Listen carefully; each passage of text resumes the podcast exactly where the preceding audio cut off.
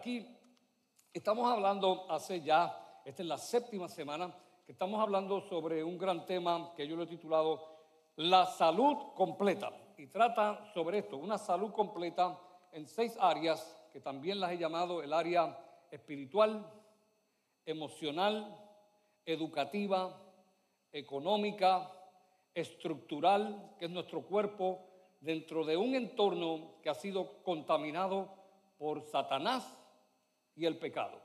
Esa es la salud completa que estamos eh, enseñando. Es una salud que todos necesitamos.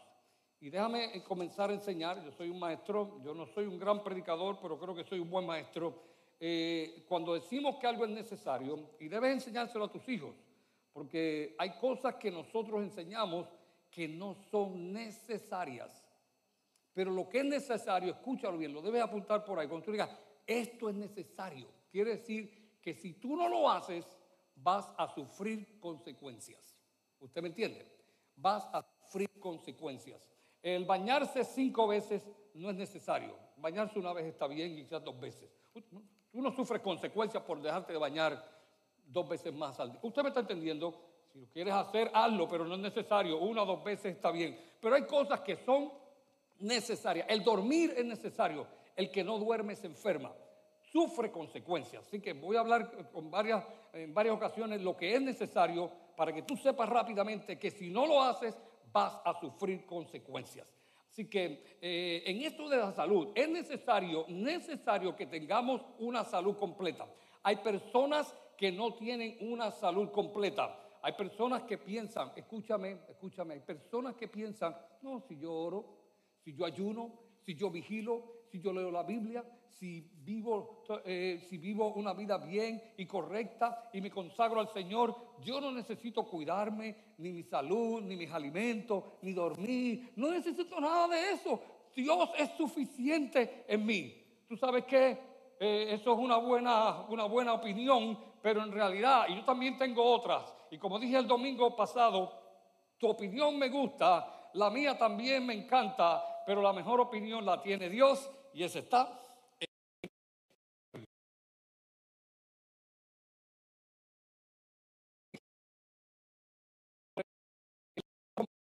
Y dentro de estos seis, eh, seis áreas, ¿verdad? De la salud completa, decidí a, escoger primero la salud educativa. ¿Y, por qué la salud educativa y no la salud espiritual, pastor? Eso es lo primero. De hecho, usted lo mencionó, que la salud espiritual era primero. Sí es cierto, pero te voy a explicar, y gracias por tu pregunta, por qué yo escogí la salud educativa primero. Porque vamos a definir de nuevo. La educación, la salud educativa quiere decir que habla, obviamente, de la educación. La educación es conocimiento, diga conocimiento. Es conocimiento, conocimiento que se adquiere. No tú no lo absorbes, no te llega por osmosis, lo adquieres. Alguien te lo enseña, o ya sea porque lo leíste, porque lo estudiaste, etc. Es un conocimiento que tú adquieres. Una persona educada es la que tiene un alto nivel de conocimiento en un área o en varias áreas, ¿verdad? Así están los educados en ingeniería, en medicina, en, astronomía, eh, en, el arte culinario, eh, en pedagogía, etc. Son personas educadas en un área y por eso nos sentimos maravillados y los respetamos y los amamos. Todos hacen falta. Ahora bien, yo he visto un problema y lo he visto en mí y lo he visto en muchas personas educadas. Quiere decir, tienen un grado, eh, son, no necesariamente tienen que ser eh, abogados o, esos grados altos que llamamos nosotros, tienen un grado en, plomería, lo cual me hace mucha falta porque yo de eso no sé nada y siempre me hace falta un plomero, electricista, etc. Son educados en cualquier área. Sin embargo, nosotros los hemos llamado muchas veces maleducados. Y cuando decimos es un mal educado, ese doctor es un mal educado, es un mal criado. ¿Cuántos han dicho eso? Ay, ay, Dios mío. Ustedes me describieron a mí entonces. Gracias por su sinceridad. Es un mal criado, es un mal educado. ¿Y por qué? Casi siempre cuando lo señalamos así es por la forma de esa persona hablar. ¿Cierto o falso? Por la forma que nos trata. Y decimos, es rudo. En inglés decimos, he's rude. Right?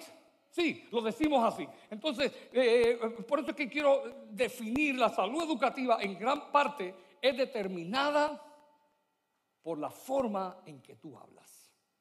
En que tú hablas. Escúchame. Es un problema que tenemos nosotros, porque a la gran mayoría de nosotros nos enseñaron que hablar, que decir, ya fuera en inglés, en francés, en alemán, en español, ¿verdad? Y si estamos en un país o en una región, lo decimos diferente. En Puerto Rico llaman unas frutas en un sitio, en Puerto Rico una islita así de pequeñita, y en unos sitios le llaman una fruta así, y en el otro lo llaman de otro nombre. Pues nos enseñaron a, a cómo llamar estas cosas, y nos enseñaron lo que yo llamo el idioma el idioma. Y a veces el idioma puertorriqueño es diferente al idioma colombiano. Usted lo sabe, ¿verdad? Eh, o el dialecto, como usted quiera llamarle. Lo que quiero decir es que nos enseñaron a hablar, pero no nos enseñaron a cómo hablar, a cómo preguntar, a qué preguntar, a cómo escuchar, a cómo callar. ¿Me entendieron? Y es por eso que todos tenemos problemas en la forma de conversar y en la forma de comunicarnos. Sabemos pronunciar el español muy bien y sabemos dónde están las S y las tildes y las comas y las ñes y todo eso. ¡Qué bien habla! ¡Uy, qué bonito habla! Pero no sabemos cómo decir las cosas. Y yo no sé ustedes, pero yo he tenido muchos problemas en mi forma de comunicar. Parece que estoy solo, pero está bien, sígame, escuchando. Yo creo que usted va a recibir algo eh, esta mañana. Eh, porque le hemos dado, mucha importancia a qué? A todo tipo de educación. Oh, mira, uh, yo necesito un electricista. Yo, wow, electricista, necesito, necesito un carpintero. Todo eso es importante, hermano. Toda educación es importantísima. Lea, estudie y hágase de cualquier tipo de educación, porque usted va a hacer falta en esta tierra y yo creo que a nosotros también nos va a hacer mucha falta. Pero escúcheme, el problema está en el lenguaje. ¿Y por qué yo escogí la salud educativa? Porque la salud educativa hablaba bien del lenguaje. Escúchame, ninguna profesión, ninguna materia, ningún arte, ninguna educación puede enseñarse sin el buen uso del lenguaje. El lenguaje es imprescindible cada vez que tú vas a estudiar algo, van a usar un lenguaje. Y de hecho, hay un lenguaje para astronomía y un lenguaje. Usted, me está entendiendo. El lenguaje es sumamente importante. Es vital para tú enseñar, aún la educación espiritual. Mire, aún hablar de Dios, tú necesitas un lenguaje. Por eso em, empecé a hablar del lenguaje. No porque creo que el lenguaje, eh, el lenguaje es más importante que Dios ni lo espiritual jamás, pero es importante que emprendamos a hablar si queremos enseñar a la gente de Dios. En mi país, me cuenta mi papá, hace muchos años, muchos años, me cuenta mi papá que había un hombre que predicaba, amaba a Dios con todo su corazón y se iba con un megáfono en los campos de mi país a decir, óigame ustedes, que Cristo salva y los puercos de mi país no hacen como muchos de ustedes. Jamás se fumarán un cigarrillo o un tabaco. Esos puercos no lo hacen. Yo no sé cómo ustedes se lo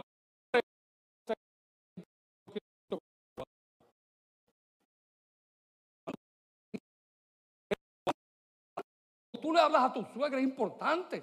Yo he visto, yo he visto, escúchame por favor, que yo tengo este mensaje por dentro. Yo he visto divorcios en todo tipo de educadores y en todo tipo de estratos sociales. Los vemos en la presidencia, lo vemos hasta, hasta en los reyes que antes no se divorciaban, los vemos divorciándose, ¿verdad? Los príncipes.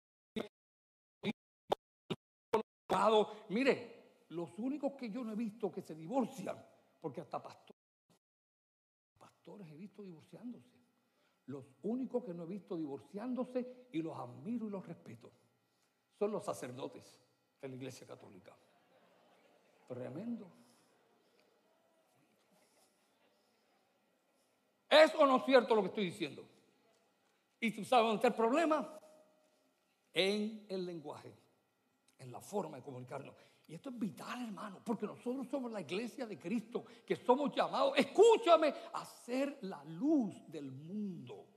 La luz del mundo. Usted, usted, está conmigo, así que voy a repasar esta serie ligerito conmigo. Ustedes son bien inteligentes. Lo que a mí me a aprender en días y días, usted lo aprende en 10 minutos.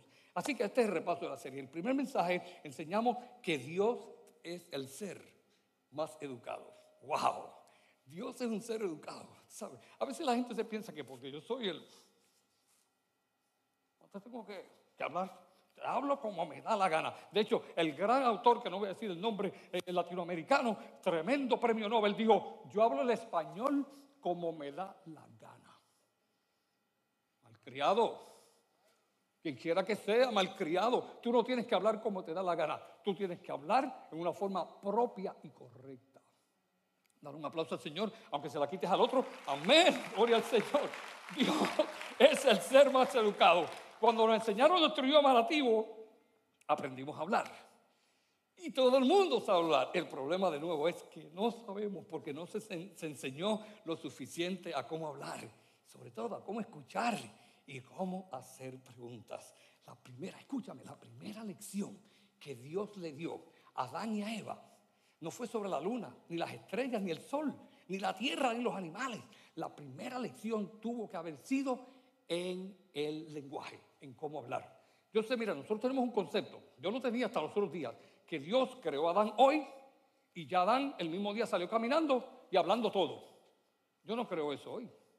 La Biblia no dice que fue así y tampoco dice como yo lo creo. Así que tú puedes creerlo como tú entiendas y está bien. Pero lo que yo veo en la Biblia y veo a Dios y veo en la historia, escúchame, Dios no tiene prisa para nada.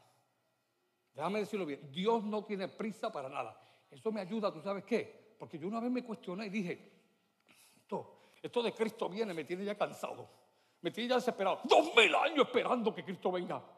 Pero esta, esta verdad, que dicho de paso, no es una revelación, ¿oíste? No hay revelación nueva. Hermano, no hay revelación nueva. Toda revelación está en la Biblia. Escúchame, no hay, cuando alguien te dice, ahí está una nueva revelación, no, no, no, no hay nueva revelación. La revelación está aquí. Solamente yo la descubrí la descubrí. Yo he descubierto en la Biblia que Dios no tiene prisa para nada. Yo soy el que ando de prisa. Así que Dios se ha tardado más de dos mil años en enviar a Jesús.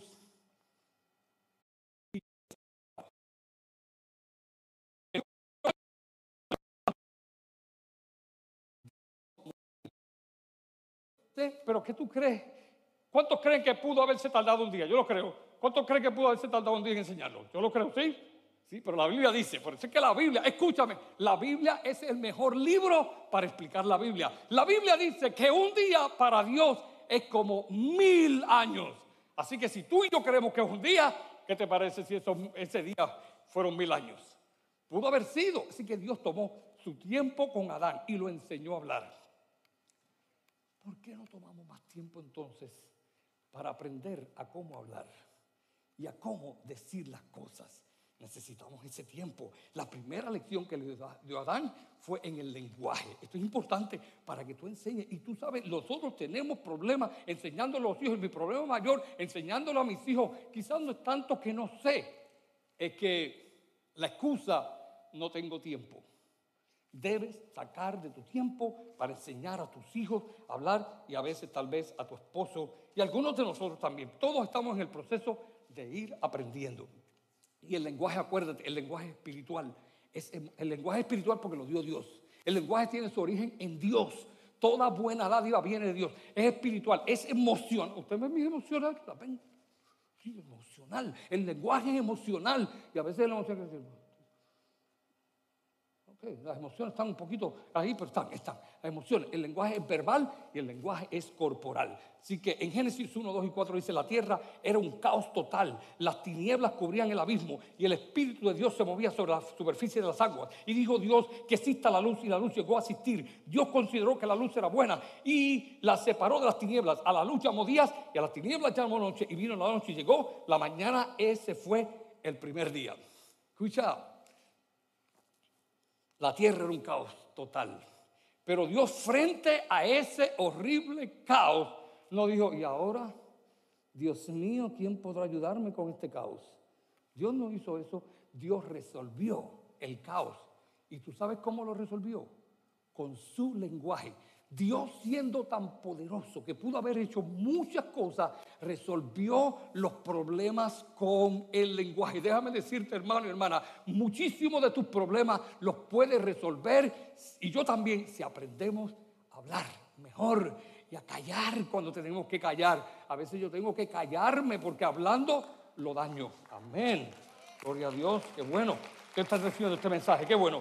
Entonces, frente a ese, eh, eh, a ese caos, Dios utilizó su lenguaje para enfrentar la situación. A veces queremos enfrentarla con un puño, con un machete, con un grito, con una, con una exacerbación de nosotros, pero Dios lo hizo con el lenguaje. Él dijo, sea la luz. Él vio las tinieblas. Escúchame, ver la realidad no es falta de fe.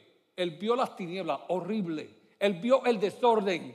Tienes que observar los desórdenes. El observar no quiere decir que tú no tienes fe. Es que cuando observas los desórdenes y los problemas, tú dices, todo lo puedo en Cristo que me fortalece. Y tú puedes lograr cosas grandes cuando comiences a hablar como Dios habla. Así que Dios le habló a la oscuridad y dijo, sea la luz. Y fue la luz. La corona de la creación, el hombre y la mujer, Adán y Eva, la corona de la creación en la tierra fue el hombre, Adán y Eva y también lo creó con su lenguaje. Génesis 1, 26, 27 dice, hagamos al ser humano a nuestra imagen y semejanza, que tengo dominio sobre los peces del mar y sobre las aves del cielo, sobre los animales domésticos, sobre los animales salvajes y sobre todos los reptiles que se arrastran por el suelo. Y Dios creó al ser humano, a su imagen lo creó, a imagen de Dios. Hombre y mujer los creó. Gloria a Dios. Así que eh, el primer mensaje fue, Dios es educado. Y la educación se distingue por la forma de tu hablar. Que nadie te lo cuente, por la forma de tu hablar. Yo creo que ustedes, se hagan quizás un reality check y le digas a tu amigo, a tu amiga, a tu compañero, a tu compañera, a tu esposo, a tu esposa, a tus hijos, a tu papá, a tu mamá, dime cómo yo estoy hablando.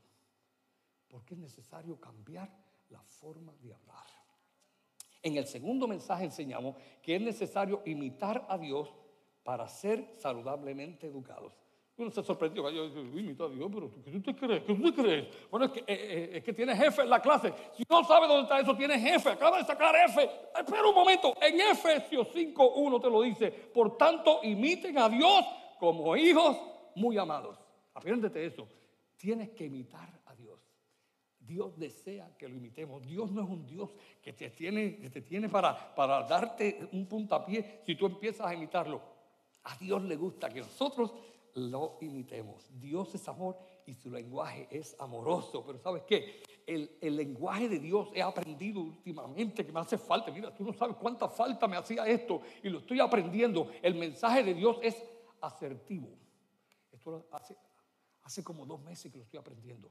Yo sé, muchos de ustedes, yo hablo con muchos de ustedes, ustedes son bien asertivos, la mayoría de ustedes. Yo he sido poco asertivo. Y para los que no sabemos lo que es asertivo, te voy a decir lo que es una persona asertiva. Una persona asertiva. Mira, hasta hoy aprendí de mi hija, le pregunté, ¿qué es asertivo? Le pregunté a mi hija, porque no sé, lo estoy, lo estoy aprendiendo lo que es asertivo, porque soy poco asertivo. Una persona asertiva es una que establece sus necesidades, sentimientos y opiniones claramente, de forma tal que los demás lo sepan. A mí me estrujan y yo no puedo decir, para. A mí me insultan y yo me quedo insultado. Una persona asertiva dice, para eso un momento. No, no, tú no me hablas así. Yo no puedo decir eso. Dios es asertivo. La persona asertiva se hace respetar. Cuando dice no, no es una oración. Y cuando dice sí, es sí.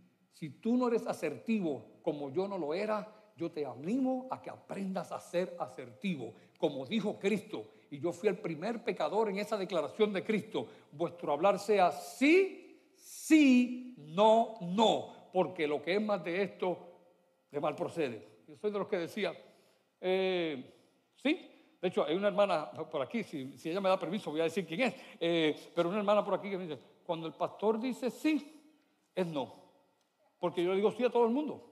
Alguien quiere, pastor, eh, yo creo que esa pared hay que tumbarla. Digo, sí, yo creo que sí, que la podemos tumbar.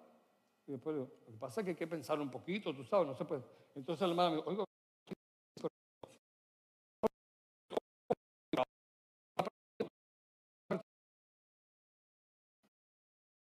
a mí sí, se van a quedar choqueados. ¿Tú sabes lo que es choqueado? No sé, algo, algo eso de choqueado. Pero estoy aprendiendo a ser asertivo contigo y hasta si mi madre estuviera hasta con mi madre, pero mi madre no está aquí, está en el reino de los cielos. Gloria a Dios por eso. ¿Cuántos todavía me aman por mi lenguaje también? Gracias, Señor.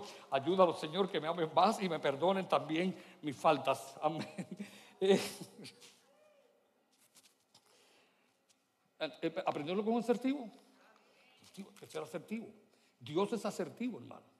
Dios te sabe decir no y te sabe decir sí. Y Dios es claro. Jesús, el tercer mensaje, Jesús demostró ser saludable con su lenguaje aún en medio de la crisis. ¡Wow!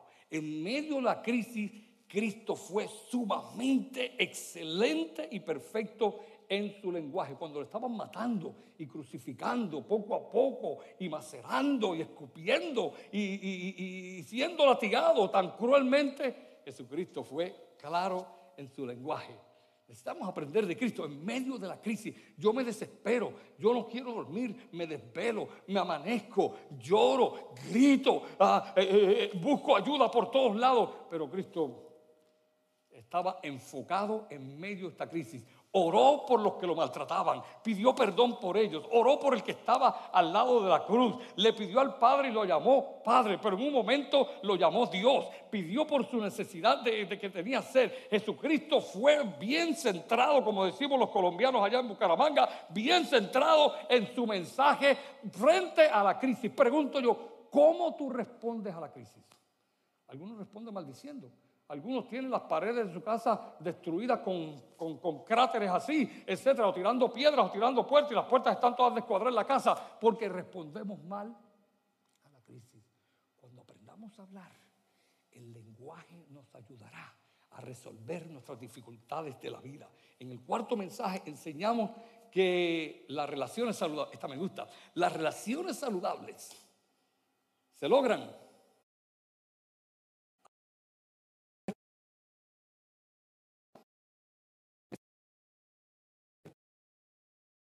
tú quieres tener relaciones saludables, si quieres tener relaciones saludables, reconoce la autoridad, ama y respeta.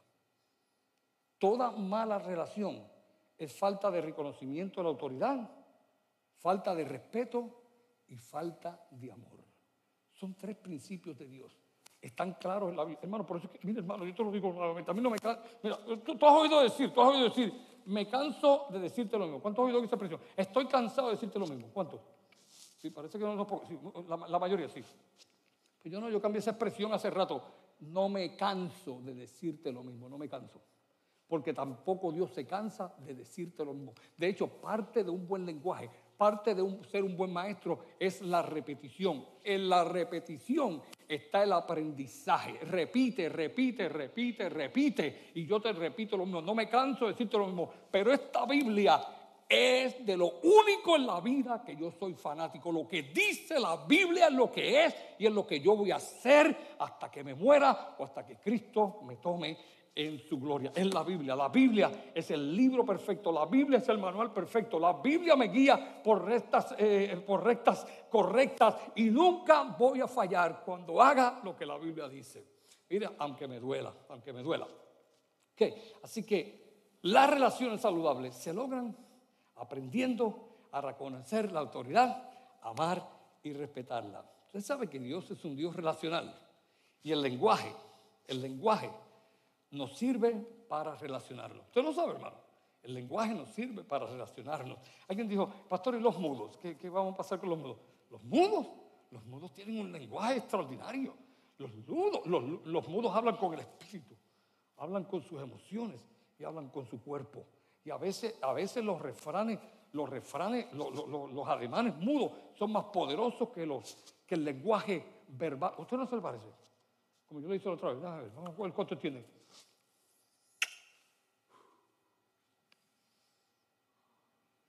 ¿Entendieron eso? Emocional, corporal, físico. ¿Usted me entiende? Y totalmente espiritual. Los amo, los amo, hermano, los amo. El mensaje del lenguaje es poderoso para cambiar vidas y para cambiarte a ti. La autoridad es el poder de dar. ¿Tú sabes lo que es una autoridad? El poder de dar órdenes. La que está en CBS La persona que está allí en CBS, no importa, hermano, si tiene cuarto año de escuela superior o está en noveno grado, o, es, o tiene una maestría o un doctorado, la autoridad es esa dama que está ahí. Y ella te dice, no estamos cerrados, estamos cerrados. Ella te dice, no, no es por ahí, es por allá, es por allá. La que está limpiando y te dice, no pase, esa es la autoridad. La autoridad es la persona que tiene el poder para dar orden. Y tú y yo debemos someternos a toda autoridad. La Biblia dice en Romanos 13, 1 y 2, todos deben someterse a las autoridades. Yo no estoy diciendo esto, esto es la Biblia, hermanos. Todos, todos, ¿qué, ¿qué son todos? Todos, todos deben someterse a las autoridades públicas, pues no hay autoridad que Dios no haya dispuesto. Así que las que existen fueron establecidas por Él. Por lo tanto, todo el que se opone, todo que, todos deben someterse, pero todo el que se opone a la autoridad se revela contra lo que Dios ha instituido. Los que así proceden recibirán castigo. Toda autoridad ha sido establecida por Dios. Él es la autoridad mayor y ha delegado la autoridad a otros. En cada lugar hay una autoridad a la cual necesitamos amar y respetar. Amar es dar lo mejor mío a la otra persona y respetar es sencillamente no hacerle al otro lo que al otro le desagrada. Tan sencillo como eso. Esto es necesario, hermano. Debes enseñarle a tus hijos y a ti mismo y a ti misma también a cómo eh, eh, reconocer las autoridades, amar y a respetar. Si aprendemos a hacerlo los unos a los otros, vamos por un buen camino para tener buenas relaciones. A todo el mundo le gusta ser respetado y le gusta ser amado. Y hermano, yo creo que todos los que yo puedo ver aquí, yo casi me atrevo a asegurar que todos ustedes tienen una posición de autoridad en algún lugar. Y donde usted es autoridad, escúcheme, yo no soy la autoridad.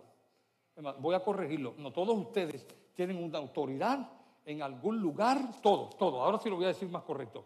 Todos ustedes tienen una autoridad que yo como pastor y aún como médico o como amigo o como superior, si ustedes quieren verme, que no lo soy, tienen más autoridad que yo, por lo menos en un área. Se lo digo, yo no tengo autoridad sobre su cabeza ni sobre su pelo. Si usted se quiere pintar el pelo azul, pínteselo. Si quiere usar una peluca, como algunos ya estamos ready para eso, úsela. Si alguno me quiere regalar una peluca, me la regala también pero no me la voy a poner, no me la voy a poner, no me la voy a poner, no, no, no pierde el tiempo. Ok, usted me está entendiendo, yo no tengo autoridad sobre su peluquera, ni sobre la forma que usted se pinta los ojos. La, autoridad la tiene usted y tal vez su esposa. No, no, eh, eso usted lo decide allá, pero eh, usted me está entendiendo, en su casa usted es la autoridad. El pastor no es la autoridad en su casa. Personas que me han llamado para que yo ponga orden en su casa. Yo no fui llamado a poner orden en su casa. El llamado a poner orden en su casa es el varón. Y si ese varón no sabe poner autoridad, ore al Señor que Dios va a hacer algo por él. O lo va a cambiar, o lo va a, lo que usted quiera llenar ahí. Algo va a hacer Dios con él. Amén. ¿Usted está recibiendo este mensaje, hermano? Le preguntó un niño por ahí que tenía ocho años en el servicio inglés. ¿Te gustó el mensaje? Sí, yo aprendí mucho. ¿Y qué tú aprendiste? That you're so funny. ¿Por qué, ¿por qué tú dices que yo soy funny? Y me dijo, porque aprendí. Hermano, mire eso, lo que es la pregunta, hermano, lo que es la pregunta. Cuando me dio funny, si yo soy otro, yo, este Dime por qué fui funny. Me dijo, usted fue funny porque aprendí que Moisés la dañó por no usar bien su lenguaje. ¿Ustedes quieren saber eso? ¿Cuántos quieren saberlo? Ah, pues no quieren, pues, yo el que no quieran. Mira, hermano, Moisés lo dañó por no saber usar su lenguaje. ¿Te lo pruebo? Moisés veía a Dios cara a cara. Biblia, Biblia no es mío, cara a cara. Moisés fue el único, ni Cristo lo hizo, que ayunó 40 días y 40 noches dos veces. Moisés fue el único que tenía que usar un velo cuando iba al monte porque el resplandor de Dios sobre él era tan grande que los israelitas se quedaban ciegos y tenían que cubrirse el, rostro. Moisés fue el único que Dios le entregó, yo digo en inglés, las tablets, no el cell phone, las tablets, las tablets. Dios con su dedo escribió todos los mandamientos. Dios con su dedo, hermano, Dios con su dedo los escribió. Se las dio a Moisés y le dice, dáselas al pueblo. ¿Y tú sabes qué hizo Moisés? Fue el lenguaje. Acuérdate que el lenguaje es corporal.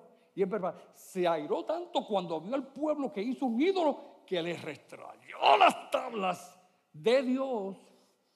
Como yo digo tantas veces, hermano, yo creo, honestamente, yo, yo creo que por más ira que cualquiera de ustedes tenga conmigo, yo no percibo, yo no consigo que alguno de ustedes por la ira me rompa este teléfono celular. ¿Hay alguien aquí que me levanta la mano para no dárselo? Moisés lo hizo. Que Moisés era un mal educado. Vamos a ver, la educación de Moisés era la educación más grande que todos los israelitas. Criado en el palacio de Faraón. Se cree que Moisés era ingeniero, que era científico, que era un astrónomo, sabía ciencia, criado, hermano. Eh, dice la Biblia, hermano, dice la Biblia que Moisés era el heredero del trono.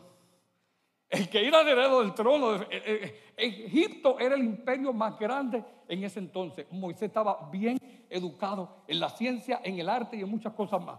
Pero en el lenguaje era un mal educado. Moraleja, tú puedes estar en la presencia de Dios. Pero si tú no aprendes cómo hablar, tú y yo seremos un desastre. Un desastre. Tenemos que aprender a hablar, hermano. A cómo hablar y a cómo decir las cosas. Y si eso, y si eso se queda corto, esto fue la parte que, me dijo el niño que aprendió, el niñito que me dijo que era fónico. Me dijo, fue como tú hiciste, ca, ca, ca. Te lo hago como fue el ca, ca, ca. Dios le dijo a Moisés, fue el lenguaje, escucha que fue el lenguaje. Dios le dijo a Moisés, háblale a la peña. ¿Qué le dijo? Háblale, ¿qué es háblale? Hablar. Hasta un niño de tres años entiende eso. Háblale a la peña y pídele que te dé agua para el pueblo. Y Moisés vio la peña y le dio tanta ira por el pueblo. Tenemos que tener problemas, cuidado con la ira. Yo, yo he aprendido a que la ira la controle porque he metido las cuatro por no controlar mi ira. Pues Moisés le dio tanta ira con el pueblo que cuando vio la peña que Dios le dijo que le hablara, le cayó al latigazo. ¡Tángara! ¡Tángara! ¡Tángara! Y si tú crees que eso no fue algo grande y grave para Dios, Dios mismo habló. Dios tiene un lenguaje. Por cuanto no me honraste delante de mi pueblo, cuando te dije, háblale, lenguaje, a la peña, yo hubiese tenido una excusa. eso es de loco.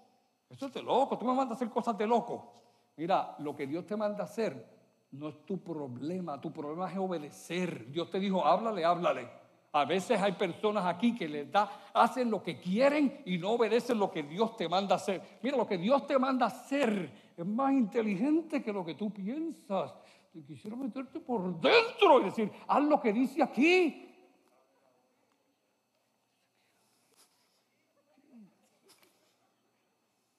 Este es el lenguaje mío. Hazlo, hermano. Esto es poderoso para cambiarte, para transformarte y para darte la victoria en todas las áreas de tu vida. ¿Por qué eres tan testarudo, tan testarudo? Porque no me honraste frente a mi pueblo cuando yo te dije, habla a la peña y la heriste, no entrarás en la tierra prometida. No me diga que Moisés no era más consagrado que yo. No me diga que Moisés era el carnal y tú eres el espiritual. Give me a break. Es que el lenguaje y la obediencia a Dios van conectadas.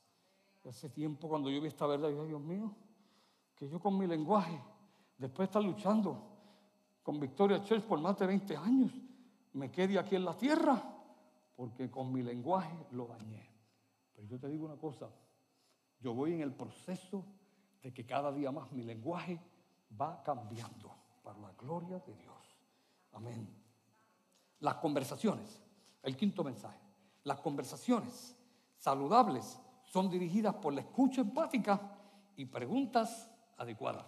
¿Escuchaste eso? Las conversaciones saludables. Tú sabes que en los matrimonios muchas cosas Sí, eh, parece que mi matrimonio va, porque ustedes me miran medio raro.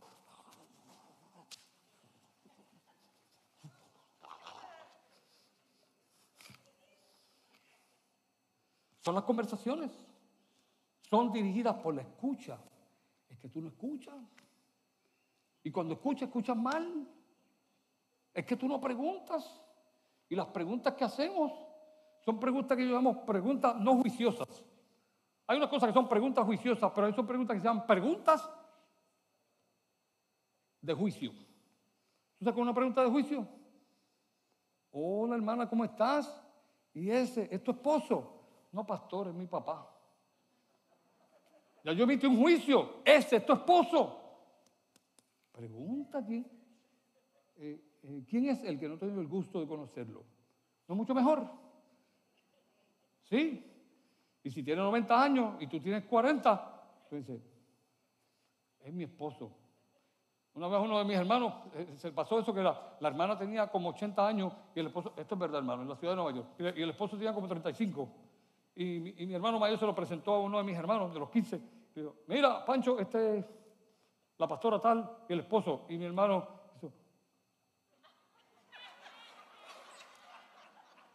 lo dijo todo con el lenguaje, ¿verdad? No dijo nada con su boca. El lenguaje habla, hermano, el, lenguaje es corporal. I'm telling you, hermano.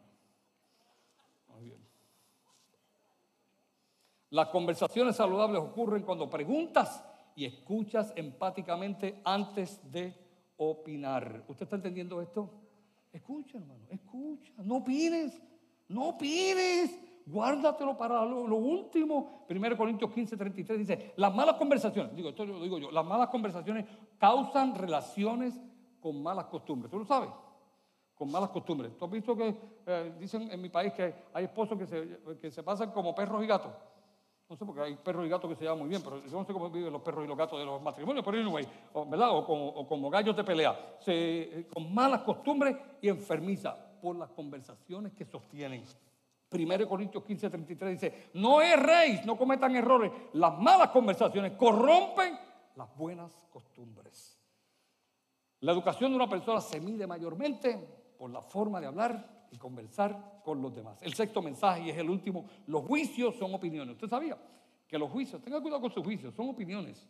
Y sus opiniones son juicios. Y a nadie le gusta que le enjuicien a menos que tenga razón y los datos y la evidencia correcta. Nos pasamos dando opiniones, nos pasamos haciendo juicios. ¿Y por, qué tú hiciste eso? Qué horrible lo que hiciste. ¿Cómo tú sabes que es horrible? ¿Por qué no me preguntas? ¿Por qué no me escuchas antes de decir que es horrible? ¿Ah? ¿Por qué? Es que somos no muy juiciosos, somos muy enjuiciadores. Tenemos que cambiar nuestra forma de hablar. Amén. Eh, muchas opiniones son acusaciones. Peor todavía, escucha, escúchame por ahí. Muchas opiniones son acusaciones. Ejemplo, tú no sabes, lo hiciste mal, lo dañaste, a ti no te importa, te importa poco mi sufrimiento, me ignoraste, me despreciaste, no me llamaste, eh, me dejaste a pie, eh, eh, no me ayudaste nunca. Tú eres, tú eres un malvado, tú eres un mal agradecido, tú, tú, tú. Ten cuidado con los tú, porque la mayoría de los tú de nosotros los usamos para maldecir y para acusar. Cuando Dios usa el tú, lo usa para traerte a ti. Vamos a usar más el lenguaje de Dios. Escucha, el acusador por excelencia, si es que puedo usar esa expresión porque es una contradicción de por sí, el acusador por excelencia se llama, ¿tú sabes cómo? Satanás. Imitemos a Dios y no a Satanás. Apocalipsis 12, 9 y 11 dice, así fue expulsado el gran dragón, aquella serpiente antigua que se llama Diablo y Satanás y que engaña al mundo entero. Junto con sus ángeles fue arrojado a la tierra. Luego oí en el cielo una gran clamor eh, que decía, han llegado eh, eh, ha llegado ya la salvación, el poder y el reino de nuestro Dios. Ha llegado ya la autoridad de su Cristo porque ha sido expulsado el acusador de nuestros hermanos, Satanás. La próxima vez que alguien te acuse, dice, no seas acusadora.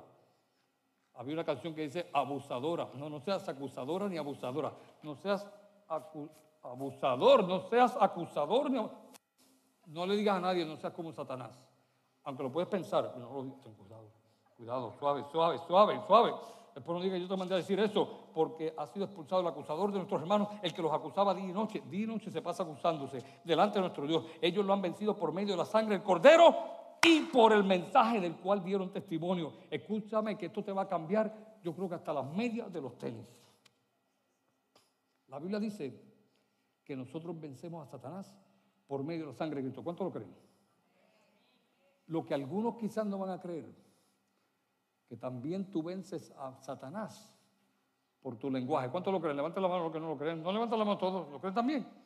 Ustedes me creen sin, yo probárselo. Ustedes no pueden ser así. ¿Ustedes creen que yo estoy correcto? Ustedes no pueden creerle a nadie sin, sin pruébamelo, pastor, pruébamelo. No me falta pruébamelo, pastor. ¿Cuánto dicen? Pruébamelo, pastor. Pruébamelo, está bien, está bien, eso es educado. Pruébamelo, pastor, perdóneme, pastor. No sé lo que usted está diciendo. Yo creía que era por la sangre de Cristo, pero no con mi lenguaje, pastor. Eso, eso ¿cómo que? Estoy, estoy como confundido. ¿Cuánto está confundido como yo estaba? ¿No? Nadie. ¿Ah? Soy yo el único. Ah, pues está bien. Aquella levantó la mano. Muy bien. Sí, pues es por tu lenguaje también. Lo dice. Míralo aquí, míralo. Lo han vencido por medio de la sangre del cordero. Punto. Dice punto. Pónmelo ahí, ¿dónde está? Ah, pero no lo puso. Por medio de la sangre del cordero. Ay, santo Dios, bendice los padres, ayúdalo, Señor. ¿Qué pasó? ¿No estaba ahí? Se me durmió. Eso es una opinión. ¿Cómo que se me durmió, hermano? El, hombre está tratando ahí. Tenga calma. No calma. Vamos, guarde su compostura aquí. ¿Qué pasó, Jonathan? ¿Qué pasó? Apocalipsis 12, 9, 11. Perdón. 12, 11. Esto tiene que verlo ellos. Ah, 12, 11. Ajá. Por medio de la sangre del cordero. Punto. Dice punto. No, dice y. Diga ahí y por medio del, ¿de qué? Por medio del mensaje del cual dieron testimonio. ¿Y qué es un mensaje? ¿Y qué es un testimonio? Si no es algo verbal. Y te lo voy a probar más todavía para los que todavía no se han dado cuenta. La sangre es como para shake you. Me gusta hacer eso. Hacerle así. La sangre del cordero no tiene poder. Y no me corte este mensaje hasta que yo termine, por favor. No tiene poder para limpiarte a ti ningún pecado. Ninguno. A menos que tú confieses al Cordero que Él es tu Salvador. Y te lo voy a probar por la Biblia. Había dos ladrones, dos criminales al lado de Jesús. Uno se salvó y el otro no. ¿Cuál fue la diferencia? Que uno confesó su lenguaje su lenguaje, confesó que Él era el Salvador. El otro no lo quiso confesar. Y si tú estás aquí en esta mañana, en esta tarde ya, es tu confesión la que va a decidir si tú sales de aquí cambiado o sales igual o tal vez peor que lo que entraste. Y yo te hago un llamado, que si tú necesitas un cambio en la forma que tú le hablas a tu familia, esposo, a tu esposa, a tus hijos, a tu suegra, a, tu, a tus compañeros del trabajo, a tus hermanos de la iglesia, al vecino, al que va manejando el carro, especialmente a esos que manejan el carro que parece que te, lo van, que te van a chocar el carro y van a tomar un accidente, a la forma que tú le hablas con tu lenguaje corporal y emocional. Si tú crees que necesitas un cambio, yo te pido que tú hoy decidas, yo necesito este cambio con humildad porque yo tengo un deseo grande orar por ti. Ponte en pie, yo estoy terminando en menos de cinco minutos, amén, este mensaje. Así que yo quiero que ustedes se pongan de pie y yo quiero ver, eh, me bajan un poquito la luz, solamente un poquito nada más. Yo quiero ver a alguien aquí, manos aquí, que se levantan y dicen, yo necesito un cambio en mi forma de conversar y de relacionarme. Tal vez me está en la escucha, tal vez está en ser más empático y entender el dolor del otro, tal vez estar en no opinar tanto y callarme más la boca, tal vez está en hacer preguntas que no hago y creo que me las sé todas. Si tú eres humilde, tú sabes que los humildes son los que heredan el reino de los cielos. Yo quisiera que con toda humildad y yo también en este, en este mismo plano de pensamiento, tú levantes tu mano como una señal de que tú entiendes que tú necesitas un cambio en la forma de tu hablar, comunicarte, conversar y relacionarte. Levanta tu mano en el nombre del Señor, levántala sin ningún miedo, levántala, levántala, levántala. Antes de la caída viene el orgullo. que no haya orgullo aquí. Yo echo fuera todo orgullo y declaro que aquí hay un espíritu de mansedumbre y de humildad. En el nombre de Jesús, levanta tu mano. Yo quisiera verla. La gracias por todas esas manos. Padre, mira estas manos. La mía también está levantada junto a ellos. Para que tú cambies en mí, Señor. Todo lo que tengas que cambiar. Y que tú me hagas un hombre nuevo, Señor. Que yo aprenda a hablar mejor. Que mi lenguaje siempre sea un lenguaje de amor, de respeto, de reconocer la autoridad y también de considerar al otro, ya sea mejor o más débil que yo, que yo pueda hacerlo, Señor. Que yo lo haga todo en amor y para levantar a la gente y no para atropellarlos y tampoco para ofenderlos. Ayúdame, Señor, en el nombre de Jesús.